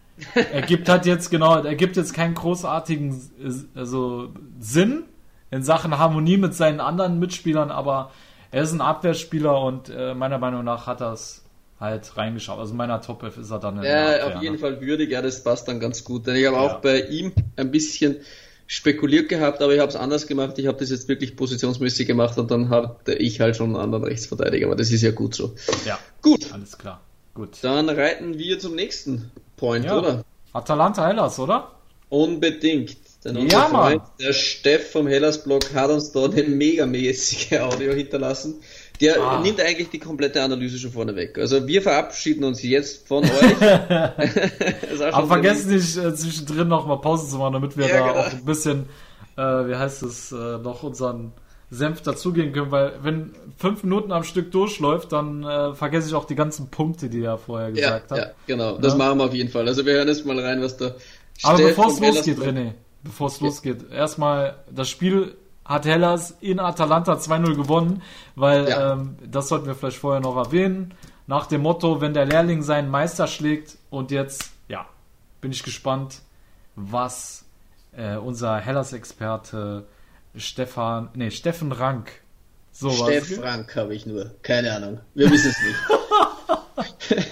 Nee, Okay. jetzt nicht schon wieder. Sorry, Steff. Er hat, Sorry, mich einmal, sorry. er hat mich einmal geschimpft, der Steff. Ja, Glaub ich, deswegen. Weil ich Steffen gesagt habe. Nee, ich, ich sage nur Steff zu ihm. Du kannst sagen, wie du willst. Ich sag auch Steff, damit ich auf der sicheren Seite bin. Ja, okay. Servus zusammen. Ich hoffe, bei euch ist alles klar soweit. Ich bin auch komplett euphorisiert. Bin dementsprechend gut in die Woche gestartet. Das war ein großartiges Spiel von Hellas. Der Schüler hat seinen Lehrer geschlagen. Das war auch der Titel der Gazette am Sonntag. Die besondere Beziehung zwischen Juric und Gasperini ist ja bekannt. Zwei sehr ähnliche Arten von Fußball sind aufeinander getroffen. Also die gleiche Grundidee vom Fußball, die aber Ivan Juric jetzt ähm, glücklicherweise für sich entscheiden konnte und für Hellas entscheiden konnte. In der ersten Halbzeit war es tatsächlich so, dass Verona nicht wirklich Spielkontrolle hatte. Atalanta hat das Spiel gemacht, hatte auch die Chancen, ähm, doch insbesondere Marco Silvestri hat sich da ein und andere Mal wirklich mal wieder überragend auszeichnen können. Auch die Innenverteidigung konnte ja, Schlimmeres verhindern auf jeden Fall, solide Leistung abgeliefert. Insbesondere Lovato da gegen Zapata war wieder ein sehr schönes Duell. Lovato hatte in der Rückrunde der vergangenen Saison bereits sein Debüt in Bergamo gefeiert und hat da in diesen acht Minuten auch mal schön ein paar Mal gegen Zapata draufgehalten. Und es war auch sehr schön anzusehen in den ersten 32 Minuten, glaube ich, am Samstagabend. Und dann musste Lovato leider verletzungsbedingt ausgewechselt werden. Muss man dann auch mal dazu sagen, was die eigentlich auch für ein unfassbares Pech haben, wie lange das die schon und wie, wie viele Leute bei denen auch fehlen. Also das der, der Steff sendet mir das immer jede Woche zu. Ich weiß jetzt gar nicht wer aller, aber es waren echt, glaube ich mal, sechs, sieben Leute, die von Ja. der Stammformation gefehlt haben. Wahnsinn. Dann Lovato, der junge Mann mit 18 Jahren, der einspringt und, und der echt ordentlich rasiert und bei großen Clubs auf, auf dem Zettel aufscheint und dann musste er auch wieder nach 34 Minuten runter. Wahnsinn. Also das muss man schon sagen, was da auch Juric mit so einem minimierten Kader dann oft zusammenstellt. Aber es ist auch, wie man es angesprochen hat, dass ist einfach, da passt ein Puzzle bei das nächste, einer fällt aus, der nächste springt ein. Und das macht Juric wirklich gut. Das auf dem Weg zum Serie A Top-Trainer, würde ich fast Der sagen. Typ ist eine Maschine. Ja. Dann machen wir da weiter mit dem Ja. Steff. Yes. was ja, Juric vor eine kleine Herausforderung stellte. Und zwar gab es keine Ersatzinnenverteidiger auf der, auf der Bank, einfach der, den derzeitigen Verletzungssorgen von Hellas geschuldet. Das Lazarett ist ja immer noch lang. Und ähm, in diesem Wechsel hat dann Juric genutzt und hat erstmal Andrea Danzi, einen zentralen Mittelfeldspieler, eingewechselt, wo man dann schon dachte, okay, was passiert jetzt? Hat sich ja nicht so richtig herauskristallisiert. Danzi schien in die Innenverteidigung zu rücken, ähm, kam dann aber nach der Halbzeitpause, sprich nach 13 Minuten, nach 13 Minuten Spielzeit, überhaupt gar nicht mehr zurück aufs Feld, sondern Miguel Veloso, der eigentliche Kapitän, ähm, auch nach Fitnessrückstand aufgrund Verletzung, erst eben dann eingewechselt worden und das war so dann der Game Changer eigentlich von Ivan Juric und zwar waren dann ja auch immer nur noch zwei Innenverteidiger auf dem Feld. Er hat dann aber einfach auf eine Viererkette umgestellt. Ähm, das hört sich erstmal nicht so spektakulär an, ist es aber, wenn man eben ähm, Juric kennt und den Fußball, den er spielen lässt, kennt. Ähm, eigentlich kommt sowas nur in kurzen Spielphasen über wenige Minuten, vielleicht an Spielende oder ähnlichem vor. Gegen Atalanta war es auf jeden Fall sehr ungewöhnlich, eine Halbzeit lang so zu spielen. War aber ein sehr, sehr kluger und spielentscheidender Schachzug. Veloso ist letztendlich ins zentrale Mittelfeld neben dem jungen Serben Ivan Ilic gerückt. Und so ist der eigentlich andere nominelle zentrale Mittelfeldspieler, nämlich Adrian Temes, der ähm, ja, das letzte Halbjahr bei Atalanta verbracht hatte, ist somit sozusagen frei geworden und hatte dann die Aufgabe, ähm, das Gehirn von Atalanta, das Gehirn von Ladea, nämlich Papu Gomez, komplett aus dem Spiel zu nehmen, hat ihn auf Schritt und Tritt verfolgt, hat ihn bis zur Frustration gebracht. Ähm, Gasparini hatte dem nichts entgegenzusetzen. Auch der Wechsel auf die Doppelspitze dann mit ähm, Luis Muriel und dem Sam Lammers hat da wenig geholfen. Ähm, Verona hatte das sehr gut im Griff. Und ja, diese defensive Aufgabe von Tames hat dann eben ganz klar Veloso den Rücken freigehalten. Sprich, Veloso konnte sich auf das Offensivspiel konzentrieren, hat einmal mehr gezeigt, dass er der Kopf der Mannschaft ist, hat ja, brutal viele Pässe gespielt, hat glaube ich 38 Ja, also um da nochmal kurz zu unterbrechen, weil die Audio wirklich lang ist. Also für mich war der auch der Adrian äh, Tamese und der Veloso, das war war echt krank zu sehen, wie wie wie stark das die Typen in dem Spiel abgeliefert haben. Also der Veloso da der kreative Part auch ein Tor gemacht, ähm, immer wieder gefährlich und und der Tamase, wie er da Papu Gomez malträtiert hat Wahnsinn. die ganze Zeit. Wahnsinn. Also schon Ja. geil, also wirklich ähm, sehr, sehr detaillierte Analyse da vom Steff. Ja, Ja, das sehr absolut. gut aufarbeitet für uns. Ja, ja. Wir müssen dann nur noch wählen, ob wir da jemanden nominieren. Genau. so. ähm, 90% erfolgreiche Pässe. Und davon waren einige riskante, lange Pässe dabei. Ähm, und hat dementsprechend auch die Verantwortung übernommen nach dem fälligen Elfmeter. Hat das 1-0 dann gemacht durch diesen Elfmeter, wirklich eiskalt verwandelt und hat auch später das Spiel an sich gerissen. Bemerkenswert dann eben bei diesem 2-0 durch Zakani, ähm, wo er nochmal eine Drehung macht, wo er ganz genau den Laufweg von, von Zakani kennt und ähm, noch eine Drehung macht und so eben genau Ja, diesen, voll. diesen paar Sekunden gewinnt oder diese paar Millisekunden gewinnt, ähm, die der nominell linke, der, der, der Zakani eben noch ähm, gebraucht hat. Und es war sehr gut zu sehen, es war wirklich überragend gespielt von Veloso, die Spielintelligenz unfassbar, da hat man auch gesehen, dass er uns in den letzten Wochen gefehlt hat. Trotzdem waren natürlich die Ergebnisse überragend. Ähm, Verona hat jetzt sechs Punkte mehr als zum gleichen Zeitpunkt der letzten Saison. Das ist natürlich eine Ansage. Vor allem hat man eben bereits gegen Milan gespielt, gegen Juve gespielt, gegen die Roma gespielt und eben gegen, gegen Atalanta. Allein das, oder? Ja. Milan, Juve, Roma, Atalanta. Und Und die stehen jetzt- trotzdem so weit oben, ne? Und ich glaube, die haben nur ein Spiel bisher verloren. und eins. das, war, und das war nicht gegen die vier Top-Mannschaften. Ja, krass, ne? Ja, gegen Parma. Die haben ganz unglücklich gegen Parma Ja, verloren. genau, zu Beginn. Zu Beginn Ja. der Saison. Ja, genau. Ja, ja, ja. Von diesen Spielen kein einziges verloren. Ist auf jeden Fall eine Ansage, ist auf jeden Fall ein Fingerzeig, in welche Richtung es bei Verona gehen kann. Ja, Juric hat auf jeden Fall ebenfalls eine weitere Duftmarke in der Serie A hinterlassen. Das war ganz, ganz große Klasse. Und wie er das da ähm, in der zweiten Halbzeit gecoacht hat, war auch lautstark, hat immer wieder dirigiert und korrigiert während dem Spiel. Das war wirklich ganz, ganz große Klasse.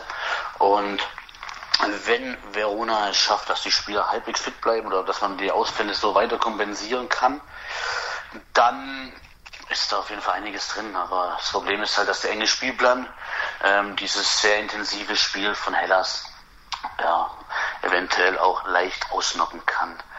Warten wir mal ab. Ich freue mich auf eure Meinung noch und wünsche euch noch viel Spaß. Bis dahin. Ciao, ciao. Ciao, Steff. Vielen Ciao, Dank für deine, danke, Steff. Für deine ausführliche Audio. Sehr, sehr Ja, toll. sehr. Also da gibt es eigentlich so gut wie gar nichts mehr hinzuzufügen, aber eine Sache schon. Äh, das müsste ich ergänzen, weil er meinte, ja, wegen dem engen Spielplan, da macht er sich Sorgen wegen dem Kader, aber man muss ja so sagen, Hellas hat zumindest keine Doppelbelastung. Ja. Und ähm, genau das ist es jetzt. Das haben sie gegen eine Mannschaft wie Atalanta gespielt, die unter der Woche äh, gegen Liverpool gespielt hat äh, und ebenfalls müde war. Ne? Weil äh, Gasparini hat zum Beispiel die Niederlage damit entschuldigt, dass ähm, vielen Spielern auch aufgrund der Länderspielpause noch die nötige Frische gefehlt hat. Dann noch äh, das Champions League-Spiel gegen Liverpool. Äh, dann Zapata soll angeschlagen gewesen. Also wie du siehst, äh, die Mannschaften aus den äh, internationalen Plätzen, die haben ebenfalls ihre Probleme, weil die, die sind richtig am Arsch jetzt. So, und die Mannschaften, die nicht international spielen, mit denen kann Hellas auch mit der B11 mithalten, wie man sieht, ja. Also, wenn du trotz dieser ganzen Ausfälle sogar Atalanta so die Stirn hältst, wobei man auch wiederum sagen muss, Atalanta ist momentan in der Liga ähm, nicht mehr das, was es letzte Saison war. Also seitdem Gattuso und ähm, Ranieri, äh, wie heißt es, Gasperini Schachmatt gesetzt haben, habe ich das Gefühl, dass einige Trainer sich das abschauen. International läuft es zwar noch, aber Alter, also in den letzten sechs Spielen, Ligapartien, hat Atalanta lediglich einen Sieg unter Dach und Fach gebracht. Und ähm, ja, ist natürlich äh, jetzt auch die Frage, wie gut ist dieses Atalanta? Ja. Mhm. Also deswegen weiß ich auch selber noch nicht so ganz, ähm, wie ich diesen Sieg bewerten soll, aber ja, wie Steff sagt, also und wie du auch sagst, angesichts dessen, dass so viele Spieler da fehlen. Alter, überragender Start. Ja. Ne? Okay. Hast du noch was hinzuzufügen? Nein. Ich hätte Okay. Ähm, zwei Spieler. Okay, dann äh, hau mal raus. Wen hast du in deiner Top 11 aus diesem Spiel? Ja, es wären jetzt mehrere in Frage, aber wie gesagt, das ist brutal hart natürlich. Ich habe da schon Fabian Ruiz und Gagliardini im Mittelfeld und habe jetzt nur noch einen Platz frei und musste mich zwischen Veloso und äh, Tamasé entscheiden. Ja. Und da ich eher so ähm, auf die Gattuso-Zerstörungsmaschinen äh, geil bin, ähm, zumindest am heutigen Tag, nominiere ich Adrian Tamasé, weil er einfach Papo Gomez komplett aus dem Spiel genommen hat und Papo Gomez für mich einer der Top Geil. 3 Spieler wahrscheinlich sogar der gesamten Liga ist und darum Ja. Möchte ich diese Spieler Mega. die, die Plattform bieten. Schöne Wahl. Sehr schöne Wahl. Ähm, ich habe mich für den offensiven Part entschieden. Ich habe nämlich Veloso in meine Top 11 Ah, okay, cool. Ja, ja. Weil, ähm, ja, ich fand, also ich meine, ich brauche gar nichts mehr zu sagen, der Steff hat alles gesagt. Also ich Ja. habe auch nur gesehen, der kam rein, weil die erste Halbzeit hat Hellas nach vorne nicht so viel hinbekommen. Aber als der Typ drin war, da hatte Hellas auch nach vorne viel mehr Dampf und Alter, schießt ein Tor, bereitet eins vor mit dem überragenden Pass, haut dann noch aus der Distanz einen an die Latte und äh, war überragend präsent. Absoluter Leader. Und ja, deswegen bei mir Veloso in der Top 11 und Ich habe auch noch jemanden. ich auch. Willst du zuerst sagen? Nein, mach du. Okay. Ich habe zuerst. Zuerst. Ich habe einen Mann auch von Hellas jetzt geholt, der äh, in den letzten Wochen schon die ganze Zeit überragend hält. Und das ist Silvestri, der Torhüter, der Mhm. auch wieder überragend gehalten hat. Alter, allein, ich erinnere mich an diesen Kopfball von äh, Zapata aus drei Metern, den er überragend, also was für eine Reaktion. Und das, Das war eine Dreifachchance. Ich weiß nicht mehr, wer da noch äh, nachgesetzt hat und der lag auf dem Boden, steht auf, faustet den nochmal weg und dann war da noch irgendwas. Da stand, Alter, Silvestri, du bist mein Mann. Ja. Sowas bei mir. Ja, bei mir war es eng. Ähm, mit Silvestri. Silvestri ist tatsächlich nicht geworden. Er hat Ja. bei mir äh, die Ersatzposition äh, Ersatztorwart geworden. Also er war Ah, wirklich, wirklich richtig stark. Aber ja. Ja. Ich habe auf jeden Fall ebenfalls einen Mann nominiert, der ebenfalls die letzten Wochen sehr, sehr krank war. Ja. Und jetzt hat er sich mal verdient reinzurutschen. Und zwar war das Mattia Zaccani, Jawohl. der mir ebenfalls sehr, sehr gut gefallen hat. Ja, der darf bei mir über den Flügel kommen.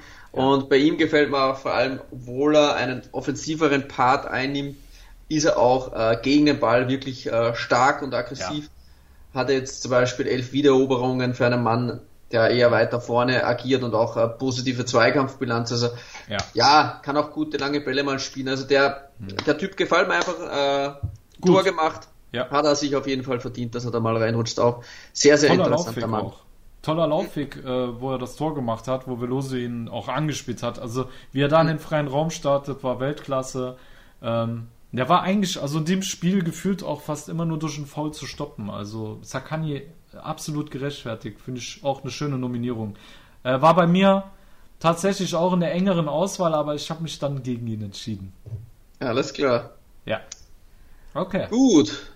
Haben wir jetzt eine Pause oder geht es schon weiter? Mm.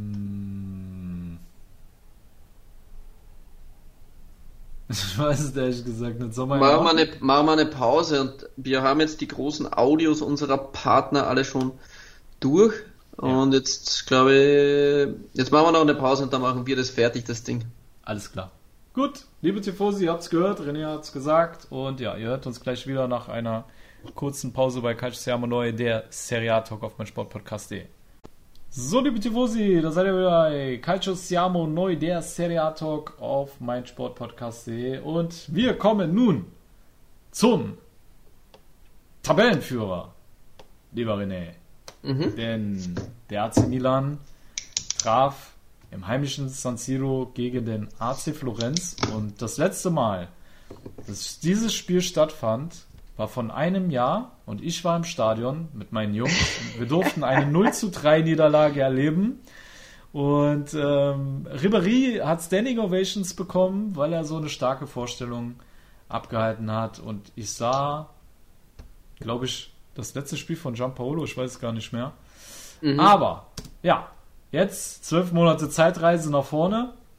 Milan gewinnt souverän mit 2 zu 0 gegen Florenz ohne Slatan Ibrahimovic. Und ja, René, bevor ich jetzt hier zu viel vorwegnehme, hau raus. Was waren so äh, deine Eindrücke? Ähm, vor allem, wie fandst du die Viola, die ja jetzt unter Prandelli auch einen neuen Trainer hat? Erstes Spiel hat er ja verkackt. Da hat er 3-5-2 gespielt. Ähm, nach vorne ging ziemlich wenig. Äh, nun kam die Viola mit einem 4-3-3. Ja, Callejon wurde auch adäquat eingesetzt über den rechten Flügel, Ribéry über den linken, Vlaovic in der Mitte. Und ich fand, die Fiorentina kam eigentlich besser in die Partie wie Milan. Ja. Ne? Ähm, Florenz aber spielerisch und so vom Spielansatz bis zum letzten Drittel, muss ich fast sagen, aber bis dorthin wirklich sehr, sehr gut gefallen. Ja. Hat auch von hinten schön rausspielen können und ist da eigentlich nicht aufgetreten wie eine Mannschaft, die jetzt dasteht wie äh, die Fiorentina, wo sie jede Woche quasi lächerlich gemacht werden medial. Ja. Ähm, aber es hat mir oft so der letzte Pass oder so gefehlt. Ähm, äh, so richtig viele Großchancen der Viole waren nicht da. Einmal ein Ding von Vlaovic, Ja. einmal eins von Ribéry, aber ähm, so das allerletzte hat mir vielleicht noch gefehlt, aber das kann vielleicht noch werden. Ansonsten hat die Viola ein gutes Spiel gemacht, ähm, hat sich teuer verkauft und hat Milan das Leben schwer gemacht. Aber Milan ist momentan Milan und ja, so ein Gegner stoppt Milan nicht. Auch wenn äh, jetzt mal Ibrahimovic spielt oder vor allem auch der überragende Benacer, ähm, der ja Milan auch schmerzlich äh, vermisst hat. Ja. Ähm, es war mit auch der Grund, ähm, ich will jetzt bei den Nominierungen nicht zu viel vorne wegnehmen, aber ähm, weil du es angesprochen hast, das Jahr zuvor, also was der Frank Ribéry da angestellt hat, wie du im Stadion warst, das, das war pervers und am dem Tag war es so, dass Calabria ihn einfach kastriert hat.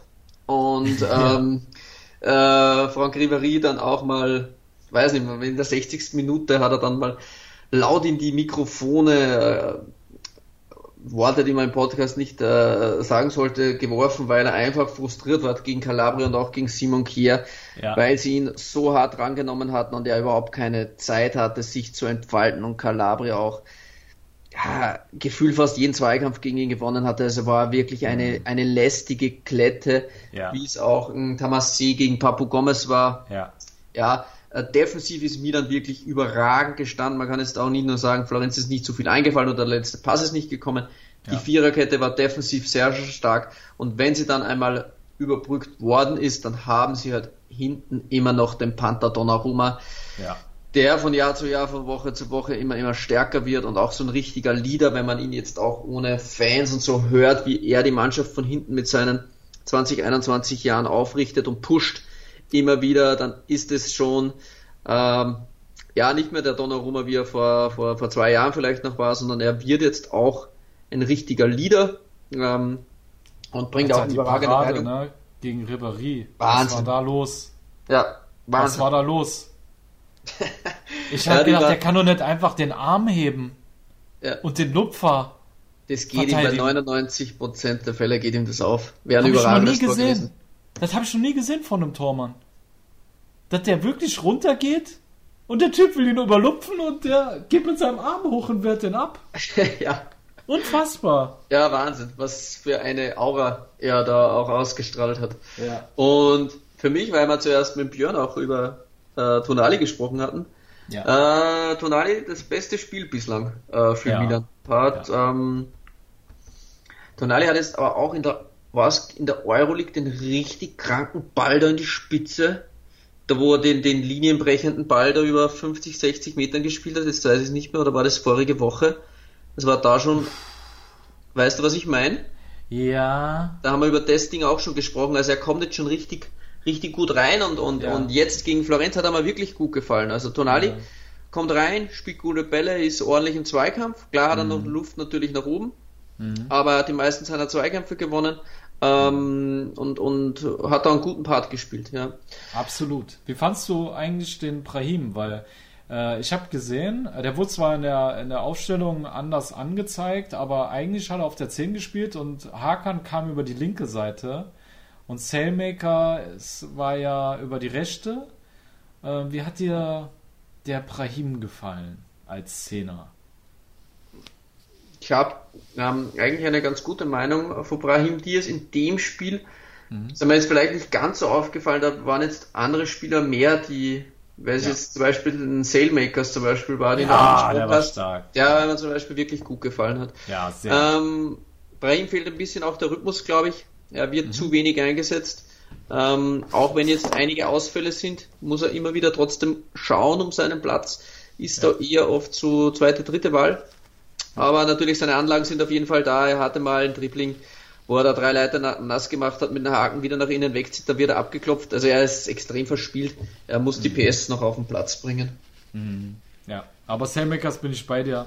Alter, dieser eine lange Ball, ich weiß nicht, wer ihn gespielt hat, und er nimmt ihn mit einem Kontakt perfekt an, dass er ihm am Fuß klebt, obwohl er von dem Innenverteidiger bedrängt wurde.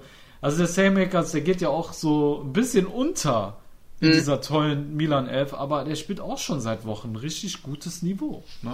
Ja, und vor allem gegen den Ball ist halt Selmakers auch richtig, richtig stark. Ja. Wie wir es auch ja. zuerst mit Zakani angesprochen haben. Mhm. Ja, vielleicht einen ähnlichen Part hat, da ist auch Selmakers, also der räumt ja. halt defensiv auch alles weg. Also der ist nicht nur nach vorne auch, wo er mhm. vielleicht noch sogar ein bisschen Luft nach oben. Wir können noch nicht sagen, wir sprechen von einem kompletten Flügelspieler, aber was er nach, nach hinten, wenn er nach hinten arbeitet, ist das oberstes Level nach Wahnsinn. vorne hat er vielleicht noch ein paar Nuancen, wo er sich noch steigern kann.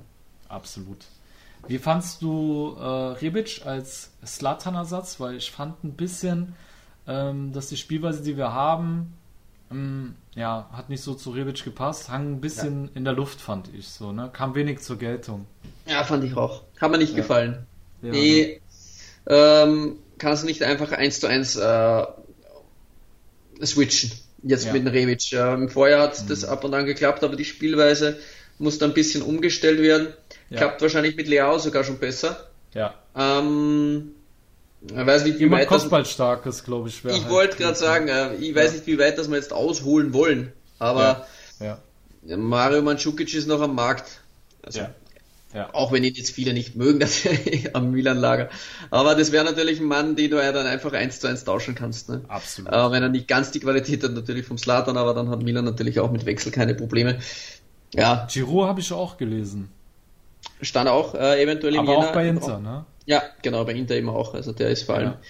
in Italien immer wieder im Gespräch, war da nicht auch, Lazio war auch konkret dran, was ich noch weiß im Vorjahr. Ja. Also der äh, bietet sich auch immer wieder in der Serie A an. Ja, Ja. war hab- ein grundsätzlich ein, ein, ein, ein, ein rundes, ein, ein, ein solides Ding von Milan. Ja, fand ich auch, auf jeden Fall. Gut, dann äh, lass uns mal zur Top 11 kommen. Ähm, Hast du aus dieser Partie jemanden nominiert für deine Top 11? Mhm, ja. Ähm, ich habe tatsächlich zwei Leute dabei. Ja, Ja. und zwar das eine, ich kann einfach auf Calabria nach dessen Leistung gegen äh, Franck Ribéry, Den Terrier. ja, Ja. den Terrier kann ich nicht verzichten. Ja. Und der magische Donnarumma hat ganz knapp Silvestri von Hellas Verona Ja, okay, kann ich verstehen. Aufgrund seiner Aura und seiner Ribéry-Parade und ja. wie er einfach auch als Leader-Auftritt war, Donnarumma, ja, überragend. Ja, die beiden Leute. Alles klar, gut. Ich habe ähm, aus diesem Spiel äh, auf jeden Fall einen Mann holen müssen und das war Il Presidente. Frank the Tank Kissier hat zwar einen Elfer verschossen, aber er ist einfach Junge, ist einfach ein schwarzer Panzer, ne? Der, Ja. der gibt's nix. So Tor gemacht, Vorlage, hätte noch einen weiteren Elfer machen können, ja. Hat er verschossen, ja, ist okay, aber das ist unglaublich. Also da waren so viele Zweikämpfer, wie, wie, da rennt dem einer aus vollem Lauf hinten gegen den Rücken und fällt einfach wie so eine Fliege zu Boden und der rennt dann äh, ge gechillt, joggt er mit dem Ball nach vorne, so im Boss-Modus, weißt du? Ey, unglaublich, deswegen, ich musste ihn allein wegen seiner Boss-Aura äh, nominieren. Und ja, ich glaube, aus dem Spiel war das aber der einzige. Ich habe tatsächlich Mhm. nur ihn nominiert, ja. Er, Genau. er war auch, glaube ich, bei ein paar anderen Portalen war Frank the Tank auf jeden Fall auch drin. Äh, Frank Casey und Benacer, wenn er spielt, ist so, wenn du gerade nicht weißt, wenn du aufstellen kannst, die zwei kannst du immer aufbieten. Ja, was was die abreißen, also das sind auch äh, Game Changer auf jeden Fall für Milan und warum Milan auch äh, dort steht, wo sie aktuell stehen. Frank Casey und Benacer. Das Alles klar. kongeniale Sechser-Duo. Ja, Mann.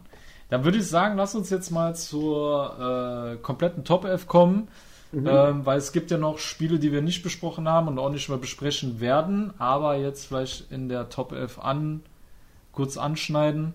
Ja. Also, im Tor hast du Donnarumma. Ja, Ich habe Silvestri. So, dann in der Abwehr habe ich Letizia, Gaetano Letizia vom Benevento, Manolas vom SSC Neapel und Matteo Darmian. Ich spiele mit einer Dreierabwehr und du hast Calabria, Manolas, Mario Rui und jetzt habe ich noch einen Platz in der Innenverteidigung frei. ja Ähm, und zwar, ich bin jetzt noch nicht ganz sicher, ob es der Samir wird von Udine oder Tomiyasu von Bologna. ah schön ja Mm, natürlich, Udine wird überragend, Spiel 3-1 auswärts gewonnen, also gegen Lazio musst du auch mal machen. Und Geil, Samir ja. auch nicht nur hinten, sondern auch vorne stark. Ja. Aber ich muss Tomiyasu nominieren, denn er zweikampfmäßig war wieder das gewohnte Monster, das er auch ansonsten ist. Und Bologna, alleine aufgrund der Tatsache, dass Bologna das erste Mal seit 41 Spielen äh, kein Gegentor erhalten hat, ja stimmt Alter muss ein Mann von Bologna rein. Ja, muss. wahrscheinlich werden wir das nicht mehr allzu oft erleben. Äh, darum ist Tomiyasu bei mir in der Innenverteidigung noch sehr gelandet. schön sehr schön ich hatte noch ähm, in der engeren Auswahl Simone Bastoni von Spezia äh, tolles Solo bei seinem Assist und der Typ hat 13 Bälle wiedererobert und von 18 Zweikämpfen 13 gewonnen, Alter. Also der hat auch richtig abrasiert, aber ja, am Ende hat er es nicht mehr reingeschafft. Gut. Und die haben 2-2 gespielt, Spezia gegen Cagliari, genau, sowas. Die haben 2-2 mhm. gespielt. So, dann gehen wir ins Mittelfeld. Ich habe im Mittelfeld Fabian Ruiz, genauso wie du. Dann, wie gesagt, ihr Präsidente Frank Kessier Veloso. Und nun kommt der vierte Mann. Ich spiele ein 3-4-3.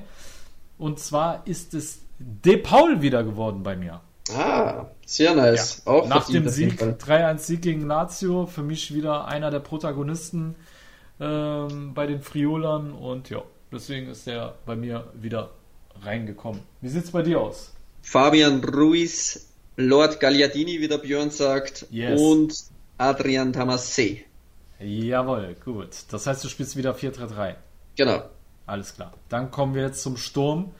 Da habe ich wie schon angesprochen, Signore Alexis Sanchez von Inter Mailand. Dann Lorenzo Insigne. Die hast du auch beide, ne? Genau, die habe ich auch. Insigne und Sanchez habe ich auch. Und genau. Zaccagni habe ich noch. Genau, du hast noch Zaccagni und jetzt kommt der Mann, den ich noch habe.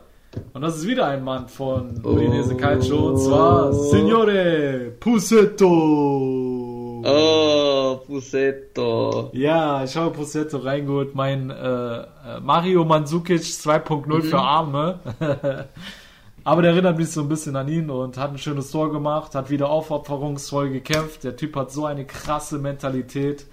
Ähm, ja, gefällt mir richtig gut und hat ein starkes Spiel gemacht und war auch einer der äh, Leistungsträger im 3-1-Sieg gegen Lazio. Und ich muss wirklich sagen, alter Udine, ja, ist echt unangenehm, Alter. Wie gut mhm. haben die verteidigt gegen Lazio, ja? Ja. Das kannst du dir gut anschauen. Ja. Gut.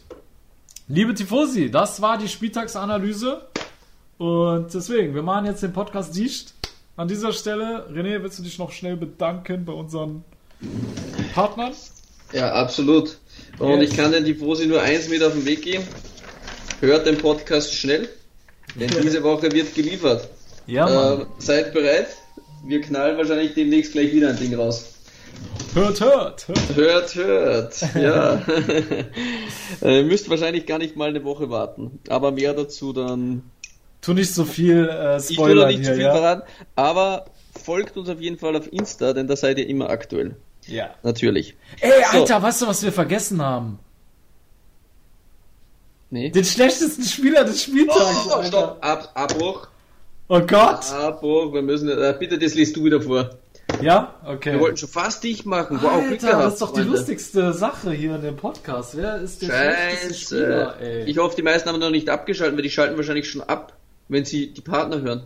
Ja, Mann, stimmt, ey. Scheiße, das müssen wir okay. wegschreiben. Okay. Das müssen wir nach vorne ranken. Ach, alles gut. Ich denke mal so, die meisten Leute sind eh mit irgendwas anderem beschäftigt und hören das so, so nebenbei. So, ne? also bei der, beim Flop des Spieltags lassen wir uns ja immer von unseren Followern bei Instagram inspirieren.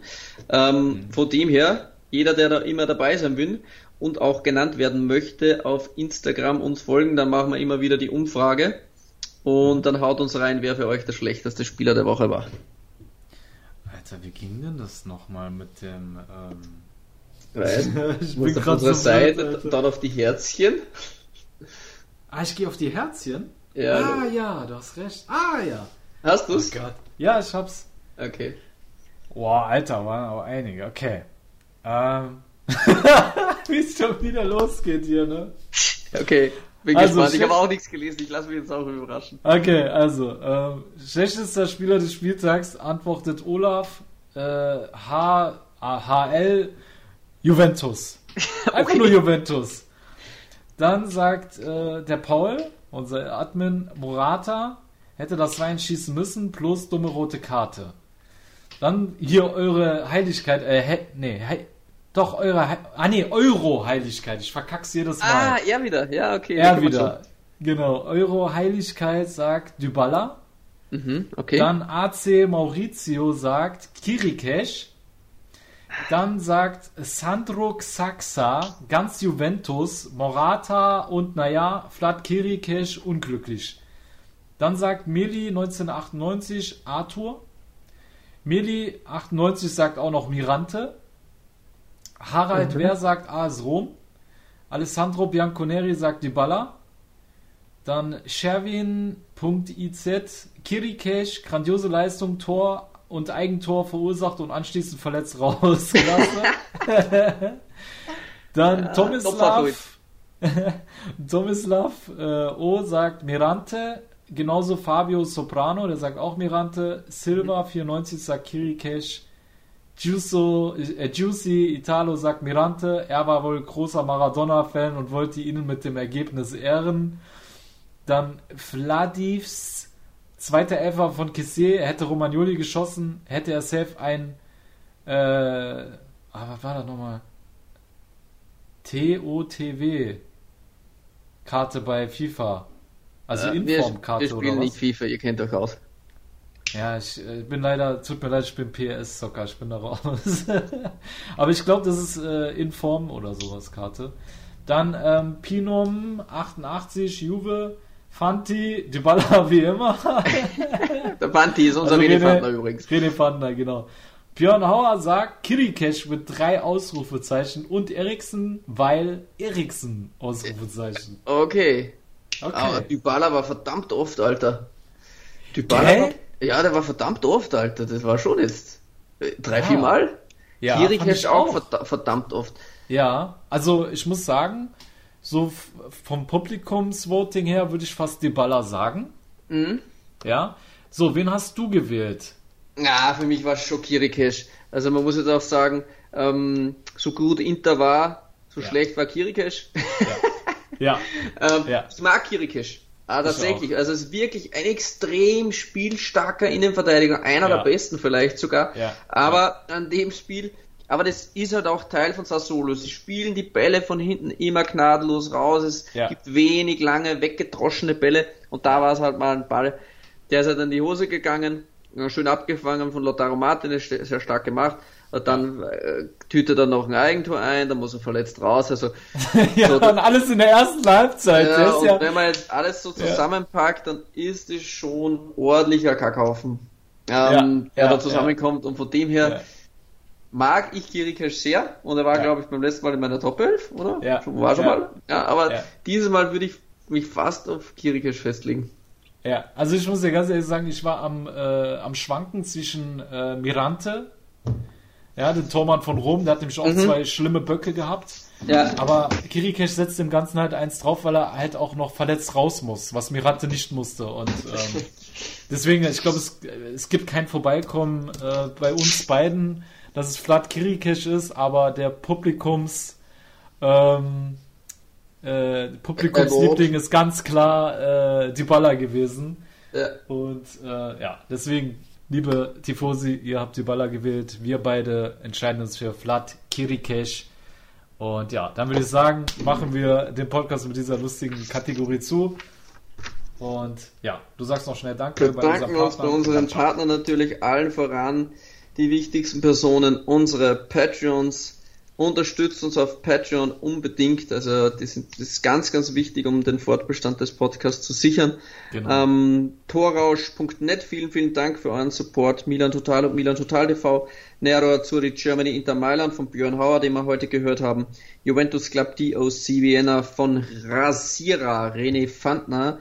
Äh, unser Premium-Partner 90plus.de und natürlich Kickfieber. Vielen Dank. Yes! Alles Und klar. dann hören wir uns bald wieder. Genau, hast du sehr schön gesagt, René. Liebe Tifosi, alla prossima, ci sentiamo. E E ciao. Ich habe mich natürlich schockverliebt, weil die war wirklich ganz, ganz klein. So begann die Mensch-Hund-Beziehung zwischen Christina und Tierschutzhund Frieda. Und wie es danach, nach dem ersten Moment der Verliebtheit, so weiterging und welche Klippen es danach zu umschiffen galt, das hört ihr in der neuen Ausgabe von Iswas Dog, dem Podcast für harmonische Mensch-Hund-Beziehungen. Ist was, Dog? Mit Malte Asmus. Überall, wo es Podcasts gibt. Calcius Jamo Neu. Der Serie A Talk. Auf meinsportpodcast.de.